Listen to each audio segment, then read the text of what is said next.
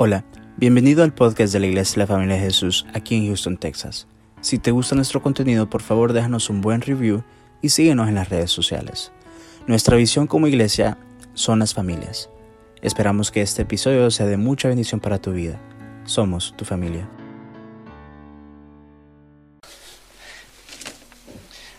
Abran su Biblia en el libro de Hebreos. La prédica de esta mañana se llama Los ojos de la fe. Hebreos capítulo 11. Amén. Sí me gusta. Rápido. Hebreos capítulo 11, verso 13. 11, verso 13. La prédica se llama Los ojos de la fe. Ponga atención mucho, ¿cómo se llama la prédica? Los ojos de la fe. Hebreos capítulo 11, verso 13. Dice la palabra de Dios en el nombre del Padre, del Hijo y del Espíritu Santo. Conforme a la fe murieron todos estos sin haber recibido lo prometido, sino mirándolo de lejos y creyéndolo y saludándolo y confesando que eran extranjeros y peregrinos sobre la tierra. Hermanos, dice el libro de Hebreos, si usted lea el capítulo 11 y empieza a leer desde el principio, y lee acerca de Abel, acerca de Noé, acerca de Sara, acerca de Abraham, y usted lee y ve de que todos estos fueron grandes hombres de Dios, pero que ninguno de ellos recibieron lo prometido de Dios. Qué tremendo, hermano. Pero dice que por la fe vieron lo que Dios les había prometido. Por la fe Dios abre nuestros ojos. Dicho de otra manera, hermanos, tener los ojos de la fe es poder ver lo que Dios ha puesto en nuestras vidas, poder ver la promesa de Dios en nuestras vidas sin haberla recibido aún. Qué tremendo es eso, ¿verdad, hermanos? Imagínese usted, yo no sé cuántos de ustedes tienen sueños, pero yo te voy a decir una cosa, una de las cosas que más nos cuesta entender a nosotros los cristianos es que Dios nos ha creado para que tengamos sueños. Y lo más precioso de todo es cuando Dios pone un sueño en nuestras vidas. Hace tiempo yo construí una, una casa allá en mi país, en El Salvador. Y, y yo me acuerdo que cuando compramos el terreno, el terreno era un terreno montañoso y todo el mundo me decía, ¿qué vas a hacer aquí? Mucho vas a gastar dinero, habría que quitar, sacar un montón de tierra o había que echar tierra y, rellenar. Había muchas maneras de hacerlo. Y yo empecé a orarle al Señor y el Señor empezó a poner un sueño en mí. Y en el sueño yo veía la casa. Me presentaba el arquitecto planos tras planos tras planos y yo todos los rechazaba. Al final le dije, mira, ya no me hagas ningún plano, te lo voy a hacer yo. Se lo diseñé yo, se lo entregué, así la quiero la casa. Así lo hicimos, así terminamos la casa y la casa fue una casa preciosa. Pero yo me acuerdo que durante todo ese tiempo yo tuve un sueño y yo miraba esa casa y yo miraba cómo lo iba a hacer. Recuerdo que le hice columnas romanas, son cuatro niveles, es una casa preciosa, preciosa, hermano. No porque yo la construí, sino porque el Señor me dio la visión de cómo hacer la casa. Qué precioso es cuando el Señor pone un sueño en tu vida. Yo no sé si tú has sentido cuando el Señor derrama algo, aquí se siente algo por dentro. Tú, tú sientes que Dios te ha puesto algo y tú lo empiezas y dices, el Señor va a cambiar tu vida. El Señor va a hacer algo diferente para tu familia. Tú te, te ha traído a este lugar porque Tú lo vas a adorar y aquí va a cambiar tu vida y empieza ese sueño a formarse en tu vida. Y nosotros debemos de creerlo sin haberlo recibido, que Dios va a hacer grandes cosas en nuestras vidas. Les quiero leer una carta de un hombre o de un muchacho que le escribió al presidente Franklin Roosevelt en el noviembre 6 de 1940. Dice, muy buen amigo Roosevelt, no sé mucho inglés, pero lo poco que puedo es lo que le escribo. Me gusta oír la radio y estoy muy feliz de oír que usted va a ser el próximo presidente de Estados Unidos. Yo tengo 12 años soy un joven que piensa mucho, pero yo pienso que no le estoy escribiendo al presidente de los Estados Unidos. Si usted puede regalarme 10 dólares en billete verde americano, en una carta, mándemelo, por favor. Porque yo nunca he visto un billete verde americano y me gustaría tener uno. Mire qué sueño de este muchacho. ¿Qué pensaría de un muchacho así que le está escribiendo al presidente de los Estados Unidos? Pensaba mucho, pero quería un billete, va. Dice, la carta sigue. Enviándole, envíelo por favor a esta dirección, por favor. Señor Fidel Castro, Colegio de Dolores, Santiago de Cuba, Oriente, Cuba. Sigue la carta. No sé mucho inglés, pero sé mucho español. Y supongo que usted no sabe español, pero sabe mucho inglés, porque usted es americano. Muchas gracias. Adiós, su amigo Fidel Castro. Hermanos, podemos, es una carta real, hermano, que le mandaron a, a Roosevelt, un muchacho de 12 años, que todos sabemos quién es ahora Fidel Castro. Yo te puedo empezar a mencionar hombres como Hitler, que tuvieron también sueños. Él soñaba con una raza única, en el cual no podían caber los judíos. Hace poco estuve viendo la historia de Hitler. Y Hitler, sus rasgos, sus raíces son judías. ¿Y qué tremendo? O sea que él no cabía dentro de la raza que él mismo quería crear. Pero lo más impresionante de todo que yo he encontrado en las palabras, hermanos, es cuando los sueños vienen directamente de Dios y no los sueños vienen de nosotros. Porque así como Castro, Hitler son sueños que vienen de ellos, porque son sueños que fracasaron o van a fracasar. Pero cuando los sueños vienen de Dios, hermano, eso no fracasa. En una ocasión dijo Martin Luther King, en un discurso famoso que dirigió a toda la nación, dijo, yo tengo un sueño, dijo. ¿Sabe cuál es el sueño de Martin Luther King en el discurso? Ver una raza unida y no diferentes razas. Y ese sueño ha perdurado. Ahí podemos ver la diferencia cuando un sueño viene de Dios y cuando un sueño no viene de Dios. Todos tenemos sueños, hermano. Dios nos ha prometido muchas cosas en nuestras vidas. Y yo estoy seguro que Dios ha puesto muchas promesas en tu vida. Pero ¿cómo podemos cumplir esos sueños? ¿Cómo podemos llegar a realizar nuestros sueños? ¿Cómo podemos cumplir las promesas que Dios ha puesto en nuestras vidas? Hay pasos que vamos a seguir esta mañana. Yo quiero que los aprendamos. Vamos al libro de de Génesis capítulo 12 y le damos la historia de este hombre, de Abraham. Génesis capítulo 12. ¿Ya lo tiene, hermano? Dice la palabra de Dios.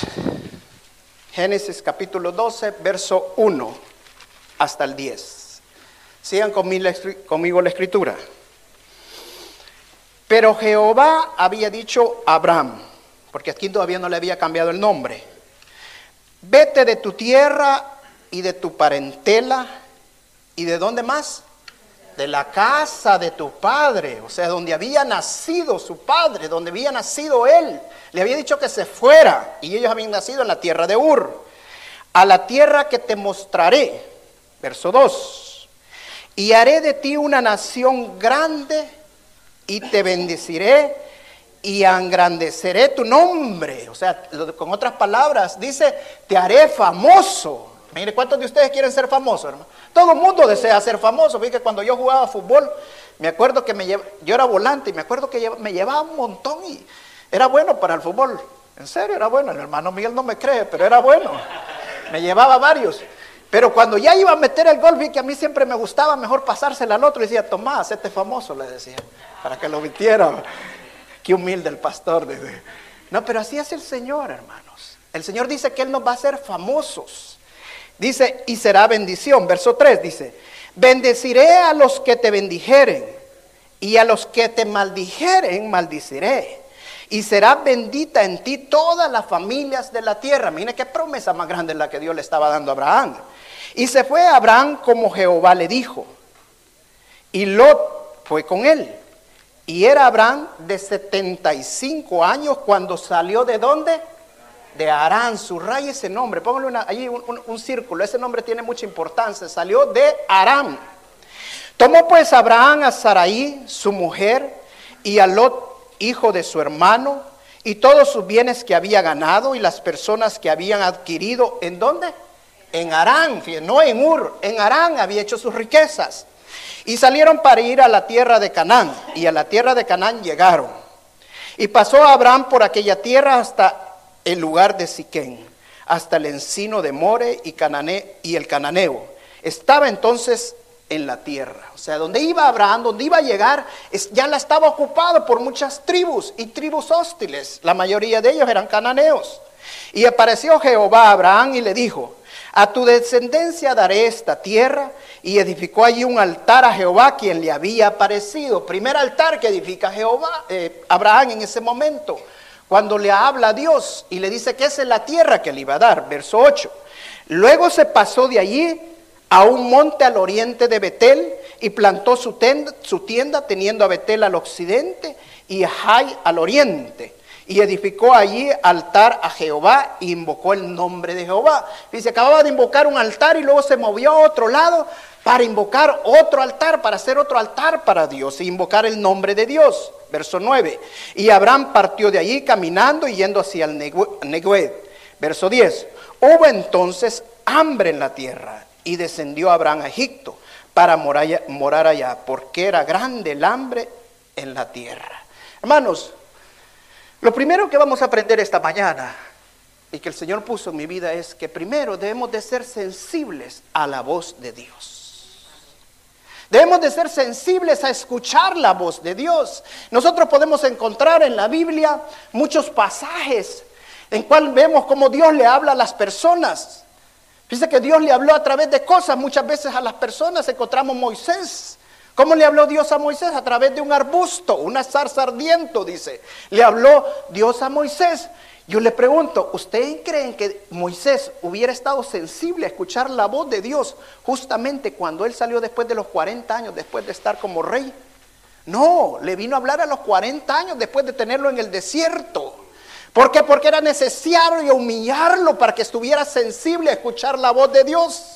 Porque nosotros muchas veces venimos a la iglesia y cuando estamos y no queremos escuchar, nos hacemos los serios, nos hacemos los bravos, nos hacemos... ¿Por qué? Porque estamos llenos de orgullo y soberbia. Muchas veces necesita Dios hundirnos y meternos al fondo para que podamos escuchar la voz de Dios. Hay que estar sensibles a la voz de Dios. El rey David, una ocasión le fue a hablar a través de un profeta. Hay un gran hombre de la Biblia que el Señor le habló a través de un animal. O sea, Dios nos puede hablar de muchas maneras, hermano. La palabra dice que Dios nos habla ahora a través de la palabra de Dios. Porque la palabra es espada, dice, que penetra y corta los tuétanos profundamente. Yo no sé cuando usted de veces siente que la palabra le está hablando directamente a usted y dice, ay Señor, hoy sí me diste donde yo te estaba. El otro día platicado con un hermano, ay hermano, si hay veces usted me está tirando directa, dice, o indirecta, va. Hermano, es la palabra de Dios quien te está hablando a tu vida. Pero en este caso, Dios le hablaba directamente a Abraham.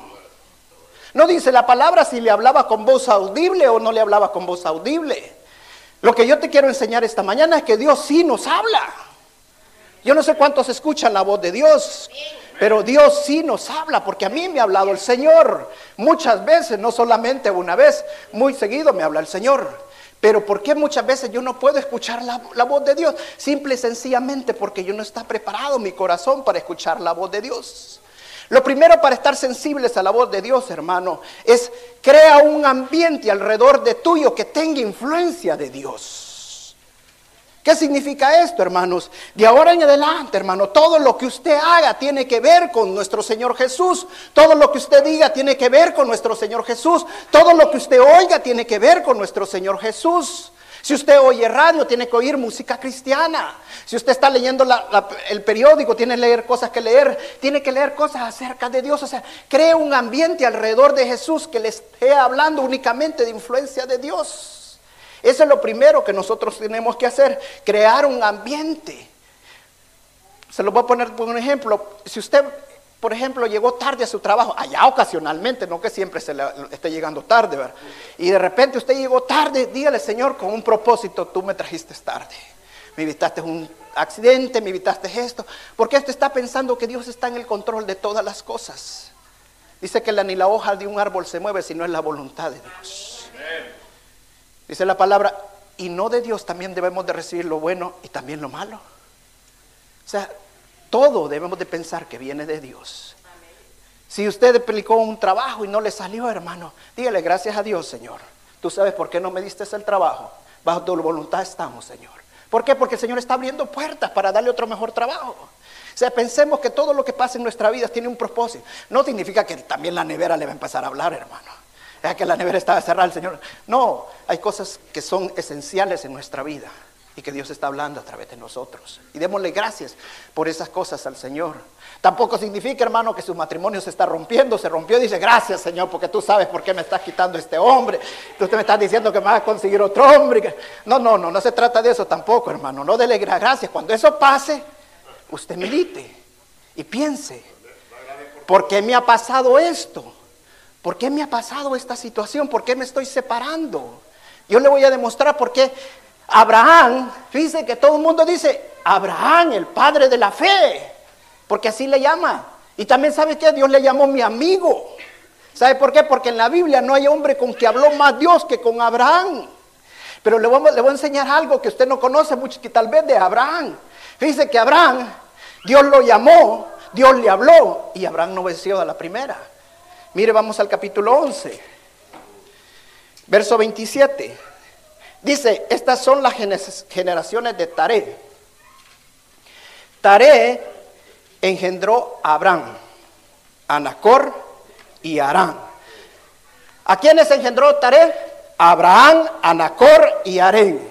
Es un, es un capítulo antes nada más, hermano. Esos eran los hermanos de Abraham, Nacor y Arán. Y Arán engendró a Lot. O sea, el padre de Lot era quién? Arán. Verso 28. Y murió Arán antes que su padre, Taré, en la tierra de su nacimiento. ¿En dónde dice? En Ur de los Caldeos. Fíjense, primera enseñanza tremenda, hermanos. El hermano de Abraham murió de donde Dios le había dicho que tenía que salir, de Ur de los Caldeos. Allí murió Arán, antes que su padre, dice. Verso 29. Y tomaron a Abraham y Nacor para sí mujeres. El nombre de la mujer de Abraham se llamaba Saraí. Y el nombre de la mujer de Nacor, Milca, hija de Arán, padre de Milca y de Isca. Verso 30. Mas Saraí era estéril y no tenía hijos. Verso 31. Y tomó Taré, el padre de Abraham, a Abraham su hijo, y a Lot, hijo de Arán, hijo de su hijo, y a Saraí su nuera mujer de Abraham su hijo. Y salió, ¿de dónde? De Ur de los Caldeos. ¿Y de dónde Dios le había dicho que tenía que salir? De la tierra donde había nacido su padre. O sea, de Ur de los Caldeos. ¿Por qué Abraham se había tomado el tiempo para salir? Esperó que su padre tomara la decisión cuando Dios le dijo, deja tu parentela. Y qué tremendo, hermano. Un hombre que escucha la voz de Dios dudaba que Dios le estaba hablando. Y luego dice, de lo, para ir a la tierra de Canaán. Y vinieron hasta Arán y se quedaron allí. Y fueron de los días de Taré 265 años y murió Taré en dónde? En Arán. ¿Cómo se llamaba el hijo de Taré? Arán. ¿Dónde murió Taré? En Arán. ¿Será casualidad, hermanos? Yo te voy a decir esta cosa esta mañana, hermanos. En las cosas de Dios no hay casualidades. Cuando empiezan a pasar cosas y cosas en nuestras vidas, es porque Dios ha estado hablando a tu vida. Y no más que tú has estado renuente al llamado de Dios. Dice en el capítulo que acabamos de leer, capítulo 12, dice que Abraham salió de Arán a los 75 años, cuando Dios le había hablado y le había dicho, dice, que se saliera de la casa de su tierra, de su padre, a su parentela. Pero esperó primero que muriera su hermano y muriera su padre para empezar a dar pasos de fe. Y dice la escritura en esta enseñanza tremenda que tenemos, que dice que Abraham obedeció a Dios tal y como le había dicho. Qué tremendo, hermanos. Dios nos tiene que humillar, Dios nos tiene que hundir, Dios nos tiene que sacudir para que nosotros empecemos a obedecerle al Señor tal y como nos había dicho.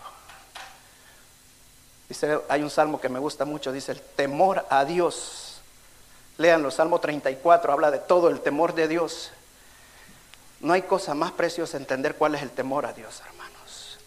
Cuando nosotros entendemos el temor a Dios, empezamos a servir al Señor. Cuando entendemos el temor a Dios, empezamos a oír la voz de Dios.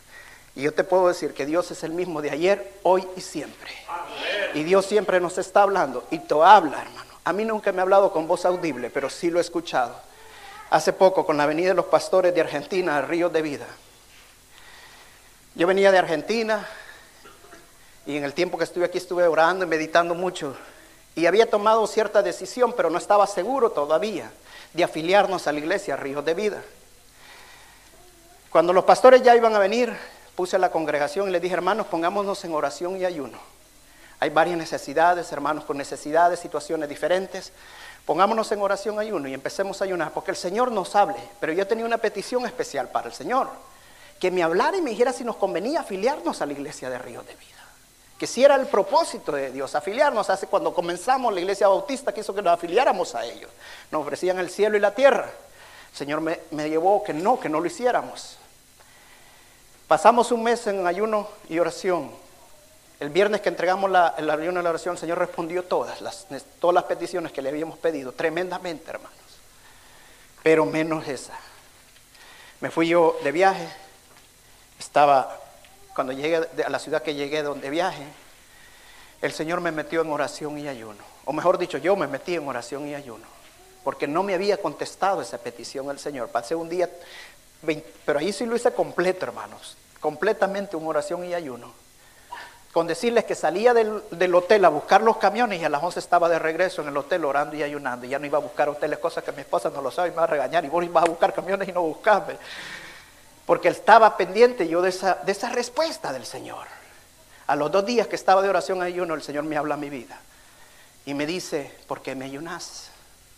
Señor, ¿qué pasa? Tú no nos me has contestado. O sea, ¿nos conviene afiliarnos a esta iglesia? ¿Necesitamos nosotros afiliarnos como iglesia? Y el Señor me dice, no necesitas afiliarte. Vas a trabajar con ellos, una iglesia guiada por mí. Vas a trabajar con ellos y con muchos más. ¿Sabe qué hizo Abraham? Cuando en una ocasión le dijo al Señor, Señor, compruébame que tú me estás hablando. Dime realmente si esta es la tierra que tú has prometido para mí. Y el Señor le dijo, corta estos animales, pártelos por mitad. Y el Señor se manifestó. Una ocasión un profeta le dijo al Señor, Señor, compruébame si tú me estás hablando, Señor. Y el profeta le dijo, que llueva, pero que esta flor no se moje. Luego le dijo, cuando vio que llovió y no se mojó la hoja, la flor dijo, Señor, ahora que no llueva, pero que esta hoja, que esta flor se moje, esta bellota se moje. Y se mojó. Entonces yo dije, Señor, compruébame que tú me estás hablándole. Y el Señor me dijo, te va a hablar tal hermano. Este hermano te va a decir claramente que no debes de afiliarte.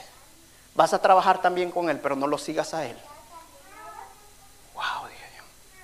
Hermanos, en la noche entregué el ayuno, ya no seguí más en ayuno, pude comer bien. He comido más de lo que tenía que comer. Comimos, gracias a Dios estábamos en oración pendiente. Esa noche quise hablarle al hermano yo y dije, no, el Señor me ha dicho que me va a hablar. Que Él me va a hablar, no que yo le voy a hablar. El día siguiente en la mañana iba para el estaba, no iba a haber otros camiones. Y me dio no sé qué hablarle al hermano, pero me detuve otra vez y dije, no, él me tiene que hablar. Eso es lo que el Señor me dijo, él me tiene que hablar. Eso era jueves. El jueves en la noche yo estaba por abordar el avión. El viernes venían los pastores de Argentina. Bueno, quizás no me hablar, hermano. Yo a pagar iba el teléfono, faltaban unos cinco minutos para abordar el avión cuando, ¡pum!, me suena el teléfono. Era el hermano. Hermano, ¿dónde está? Me dijo, ah, por aquí estoy de viaje. Que no. Ah, qué tremendo. Mira, hermano, yo he estado preocupado, me dijo. Y luego le hablo para decirle una cosa, tú no necesitas afiliarte a esa iglesia, me dijo. Y ahí empezó a hablar un montón de cosas y ya lo corté. Es la respuesta que estaba esperando. Qué tremendo cuando Dios habla a través de tu vida, hermano. Hace poco el Señor me despertó y me dijo que orara por una amiga de nosotros de muchos años atrás. Y el Señor me dice, te pido que le hables y ores por ella. Hace poco íbamos de viaje, le hablé a la, a, amiga de nosotros y me contesta el hijo. Ella es una señora bien de edad. me contesta el hijo, ¿qué tal? ¿Cómo estás? Bien, bien. Mira, fíjate que, hace como dos o tres días el Señor me, levantó y, me pidió que, hablara, que le hablara a tu mamá. ¿Está bien tu mamá? Le dijo. Eh, ¿Hace cuánto me dijo? Hace como tres días. Sí, me dijo, fíjate que hace tres días quedó sin habla, me dijo. Está sin hablar ahorita, me dijo. Pero no es tan grave, me dijo. Qué tremendo cuando el Señor te empieza a hablar a tu vida y te empieza a guiar a tu vida. Muchas veces el Señor nos pone ciertas situaciones en nuestra vida que el Señor nos está hablando, hermano. Que el Señor te dice, llévale comida por favor a esa gente y nosotros nos detenemos para llevar la comida a la gente que lo necesita. Dios habla a tu vida, hermanos. necesitamos comprobar muchas veces que Dios está hablando a tu vida.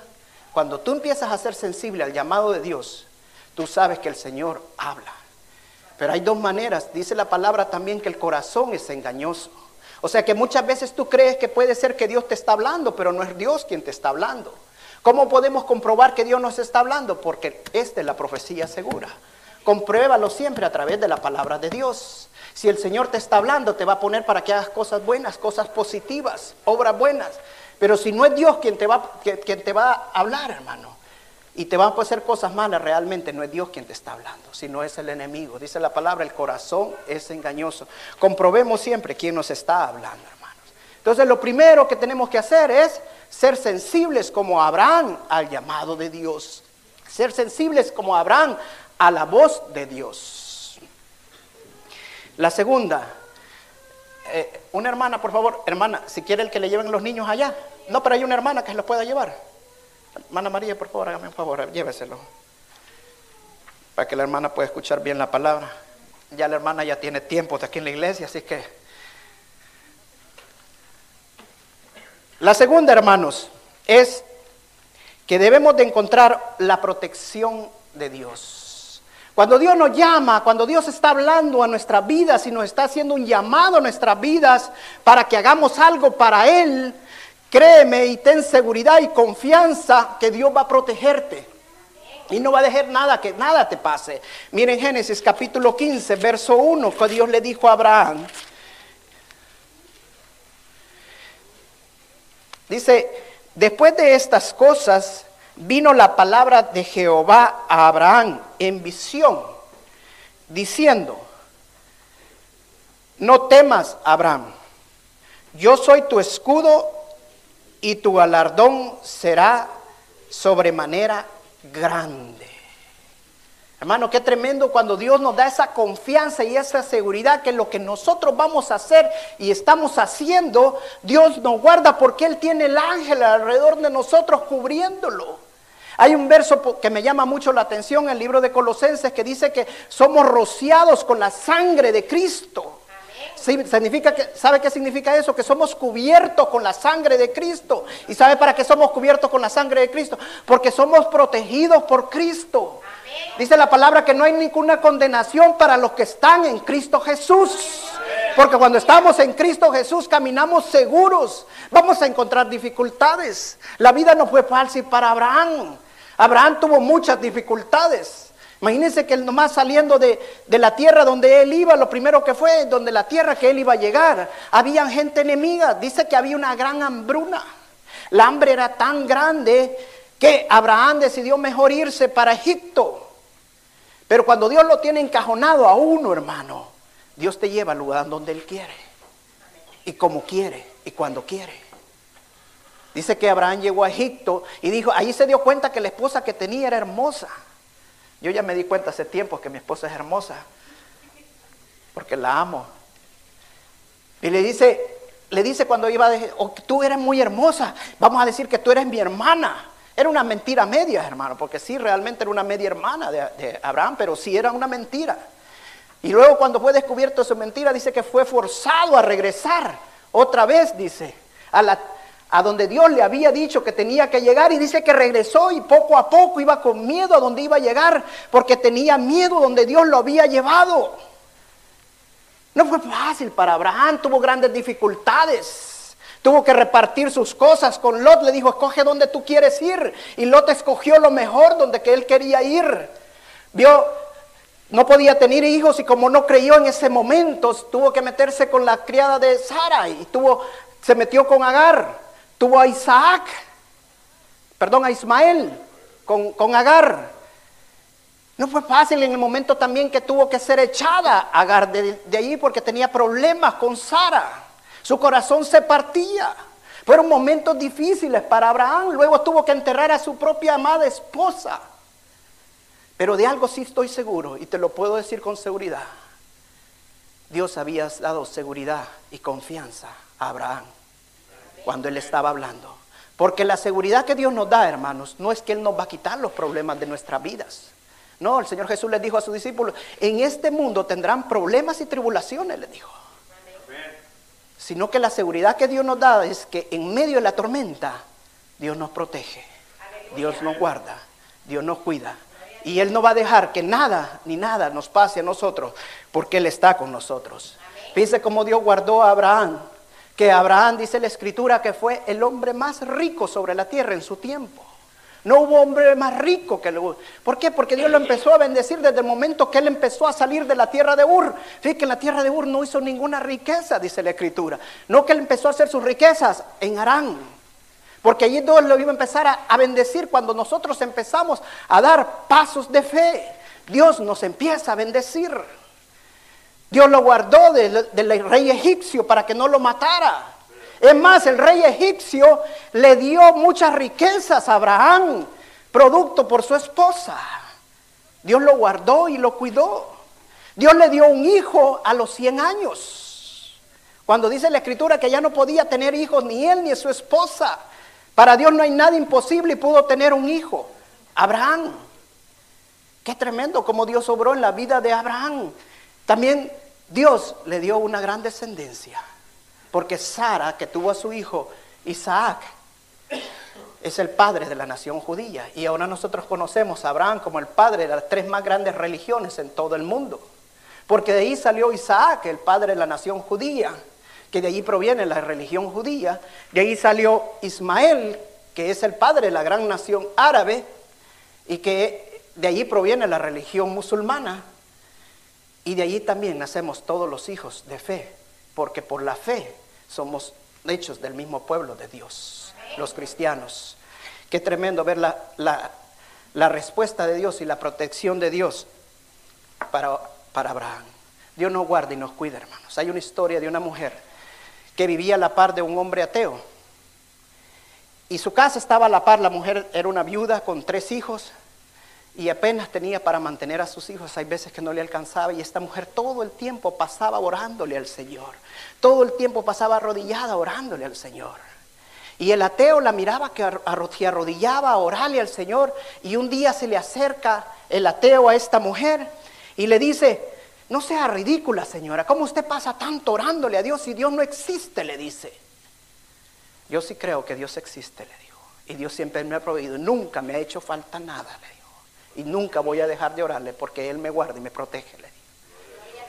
El hombre se salió bien enojado y un día vio que la mujer iba entrando al supermercado y ella iba orando, Señor, por favor, provéeme, Señor, para que pueda comprar mis alimentos para mis hijos, mis provisiones para mis hijos.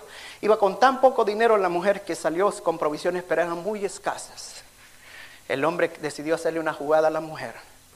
A compró, llenó una carreta de, de abastecimiento, completamente provisiones para la mujer la llevó a la orilla de la casa, la mujer le tocó la puerta y se escondió detrás de unos matorrales. Cuando salió la mujer y vio toda esa provisión, toda esa comida, empezó a cantar y alabar y darle gracias a Dios, porque Dios le había dado la provisión de esa comida. Y contenta y alegre y no paraba de cantar. En eso sale el hombre y le dice, señora, ya por favor, cálmese, le digo. No, le digo, estoy alegre y contenta, no ve que Dios me ha traído la provisión que yo le estaba pidiéndole. Señora, no se engaña, usted solo está nacido Dios, he sido yo el que le ha pagado esta y yo le he traído aquí a la puerta de su casa. Mire, la mujer se volvió loca, salió por toda esa calle, empezó a saltar y a saltar y dando gracias al Señor. Y... Oye, esta mujer se volvió loca, dijo el ateo. Señora, ¿qué le pasa? Ya no haga el ridículo. Le dijo, usted está loca. Le dijo, ¿qué le pasa? Le no, le dijo, ahora le estoy dando gracias al Señor porque el Señor contestó mis oraciones, pero yo no sabía que el diablo iba a pagar por mis provisiones, le dijo. Gloria a Dios, porque el Señor nunca nos deja, hermano. El Señor siempre nos está guardando y cuidando. Vamos al libro de, de Génesis siempre.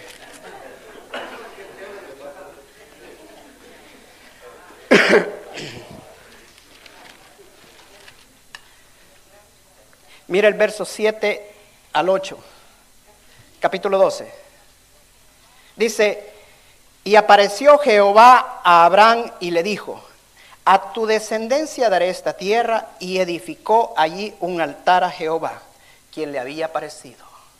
Verso 8. Luego se pasó de allí a un monte al oriente de Betel y plantó su tienda, teniendo a Betel al occidente y Jai al oriente.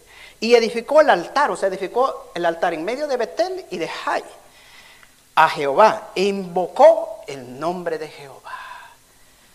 Dice la escritura que va a llegar un tiempo que toda rodilla se doblará en el nombre de nuestro Señor Jesús. Salmo 95, 6, precioso salmo, anótelo y léalo en su casa. Dice que todos debemos de arrodillarnos para invocar el nombre de Dios, para adorar y alabar el nombre de Dios, hermanos. Yo no sé qué hace usted en medio de los problemas, en medio de las dificultades. Fíjese que Abraham había llegado a estas tierras y encuentra que el prometido que Dios le había dicho era trágico. Lo que Dios le había dicho, te voy a llevar a una tierra y te voy a bendecir en esa tierra, la promesa que Dios le había dicho, era difícil. Yo no sé qué usted ha hecho muchas veces cuando Dios le dice, te voy a prosperar y empieza a encontrar problemas. Una de las cosas que yo siempre he enseñado y voy en contra de muchas iglesias es que cuando las cosas vienen de Dios no son fáciles, hermanos. Porque Dios le gusta que nos cuesten las cosas para que podamos darle la honra y la gloria a Él. Pero de algo sí te voy a decir, no son fáciles, pero son seguras. Si tú te mantienes, si tú te mantienes firme, con fe con seguridad, sensible a la voz de Dios y en especial arrodillándote para adorar a Dios en medio de las dificultades, hermano. Yo no sé cuántos de ustedes, imagínense que Abraham, cuando llegó y vio que la tierra estaba difícil, lo primero que hizo cuando Dios le habló, esta tierra es tuya, ¿qué hizo? Se arrodilló, hizo un altar para arrodillarse e invocar el nombre de Dios. Y luego dice que no solamente hizo uno, no que se fue para una montaña y entre Betel y Jai hizo otro altar. Mire, hizo dos altares para invocar el nombre de Dios. ¿Sabe qué hacemos nosotros cuando estamos en los problemas? Lo primero que hacemos es empezarnos a meternos con Dios. Ay, Señor, si es que tú me tanto que te he pedido y nunca no me respondes. Hace como unos como seis, ocho meses o más quizás. Tuvimos una familia aquí en la iglesia. Venía con una gran necesidad, tremenda. El esposo estaba preso. Empezamos a orar y clamar. Yo no sé, pero los martes que nos reunimos aquí en la mañanita de oración, el Señor siempre nos responde. Y pedimos expresamente para que lo sacara. Era un caso difícil, lo más seguro era que lo regresaran a su país. Y este hombre sale. Sale libre, el hermano. Dos días vino, dos domingos o tres domingos creo que vinieron. Y ya nunca más volvieron a venir a la iglesia. Hoy cada vez que pido una, necesidad, le digo al Señor que sea tu voluntad, Padre. Porque muchas veces Dios nos necesita mantener para el fuego, para que podamos forjar nuestra fe, como dice la palabra de Dios. Para que podamos nosotros estar afirmados al Señor, que cuando viene la respuesta del Señor, digamos, Señor, gloria a ti, Señor, hoy nunca más me voy a separar de ti, porque tú eres seguro, tú siempre me das la respuesta. ¿Por qué? Porque nos arrodillamos ante un Dios vivo y que siempre nos responde cual sea nuestra necesidad, hermanos. Hay una historia de una iglesia aquí al norte de los Estados Unidos.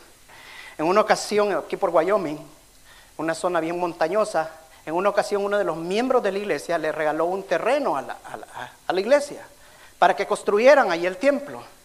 Vinieron y construyeron el templo, pero cuando llegó el inspector, le dijo, no pueden ocupar el templo, porque no tienen suficiente parqueo, necesitan el doble de parqueo. El pastor se puso preocupado porque dentro de dos domingos abrían la iglesia y dijo la congregación, hermanos, quiero que este domingo en la noche nos reunamos toda la iglesia. Todos aquellos que tienen una fe que mueve montañas, vengan por favor el domingo en la noche.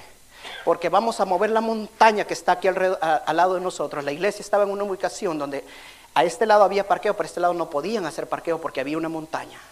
Entonces ellos empezaron a decir, Señor, nos vas a proveer para que movamos esta montaña. Tú vas a proveer el dinero para que la movamos y podamos hacer el parqueo y podamos ocupar el templo en el tiempo que tú lo vas a hacer. En la noche de 300 personas solo llegaron 24 y, pasaron tres horas orando hasta que el pastor dijo amén. El pastor dijo, el Señor nos va a responder. ¿Cómo? No lo sé, pero el Señor me dijo que nos va a responder. Al día siguiente, en la mañana, lunes en la mañana, estaba en la oficina del pastor cuando le tocaron la puerta. Va abriendo la puerta y se va encontrando un hombre con un casco de constructor y le dice, mire, soy fulano de represento a la compañía constructora tal, le dijo. Estamos construyendo un mall cerca de acá y tenemos una esposa bien grande y necesitamos suficiente tierra para llenarlo. Pastor, nosotros venimos a ofrecerle sacar esta montaña de allí donde está, le dijo, sacar ese remover toda esa tierra, le dijo, le vamos a pagar por cada camioneta de tierra que saquemos y además de eso se lo vamos a pavimentar todo sin ningún costo. Gloria a Dios. El Señor les había respondido y el Señor era provisión para cada uno de ellos. Así el Señor nos responde, hermanos, cuando nosotros empezamos a arrodillar, cuando nosotros en medio de las dificultades invocamos al Señor y estamos seguros que la promesa de Dios es segura. Cuarto paso, el primero, ¿cuál les decíamos que era? Vamos a ver si se acuerdan. Ser sensibles a la voz de Dios. El segundo, tener seguridad que Dios nos va a cumplir. Que tener seguridad y confianza que Dios está con nosotros. Y tercero es arrodillarnos en medio de las dificultades. Arrodillémonos. Invoquemos el nombre de Dios. Busquemos de Dios. Génesis capítulo 17. Verso 9. ¿Lo tiene ya? Génesis capítulo 17, verso 9.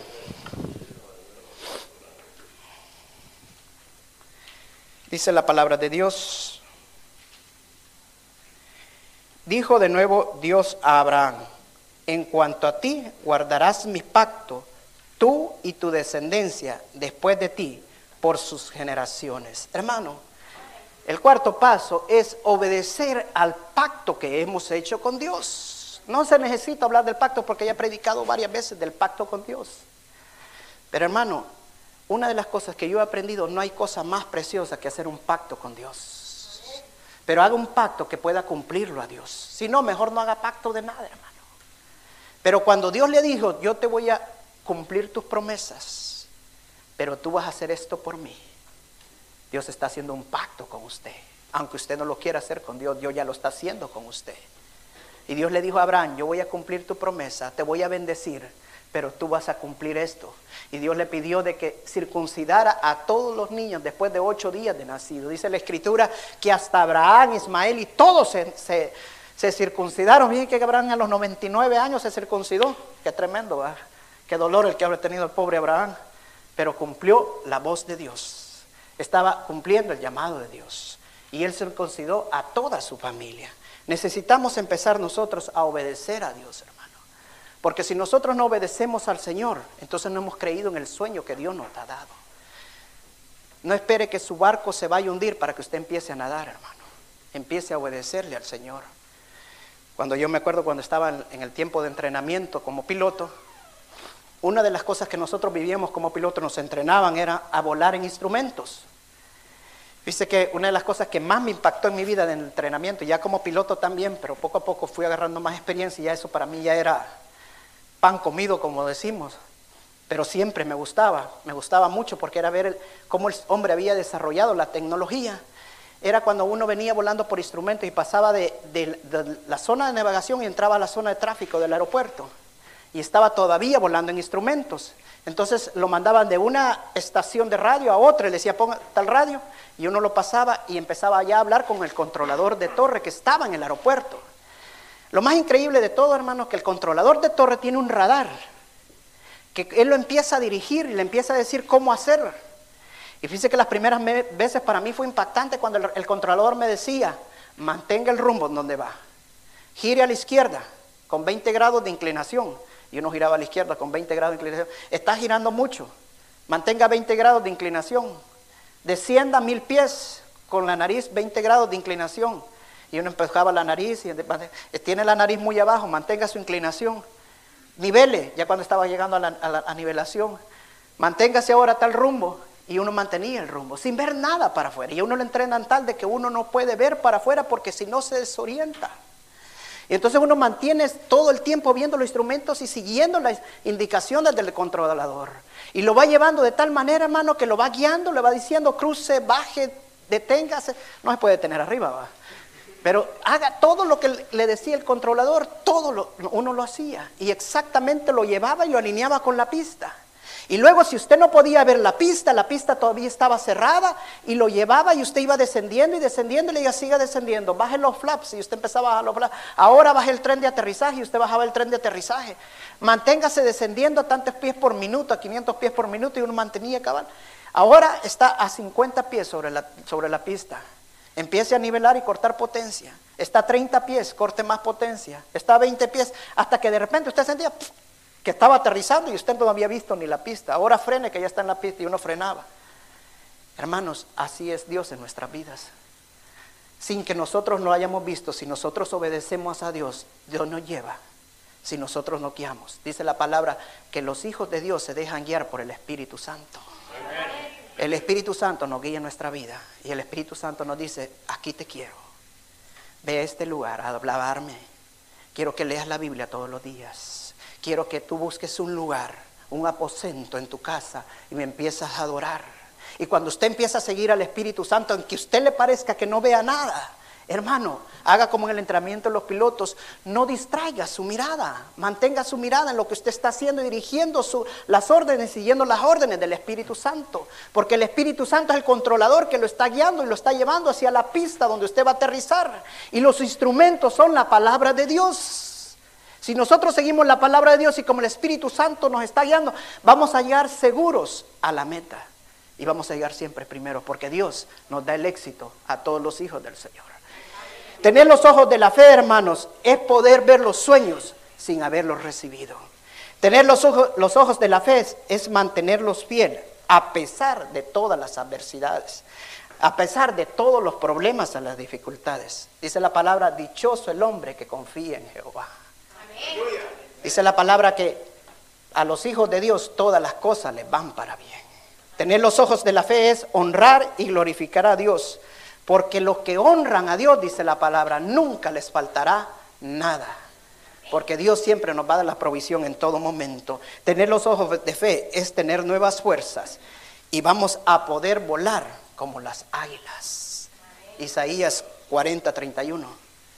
Imagínense qué tremendo que Dios dice que cuando nosotros tenemos los ojos de la fe vamos a fortalecer nuestras fuerzas. Porque usted está confiando en un gran Dios Usted está confiando en un Dios poderoso que dice la palabra que para lo que el hombre no es posible, para Dios toda cosa es posible. Y vamos a poder volar como las águilas. Y sabía que usted que cuando las águilas, cuando los vientos son turbulentos, cuando los vientos son difíciles, las águilas vuelan más alto. Pues así somos los hijos de Dios, vamos a poder volar más alto. ¿Por qué? Porque cuando los problemas vienen, nosotros nos vamos a acercar más a Dios y vamos a subir a otro nivel espiritual. Porque vamos a estar allá arriba y vamos a tener mejor visión como las águilas la tienen. Por eso es que el Señor compara a sus hijos como las águilas. Examine bien cómo son las águilas, se va a dar cuenta que el Señor así quiere que nosotros estemos a otro nivel.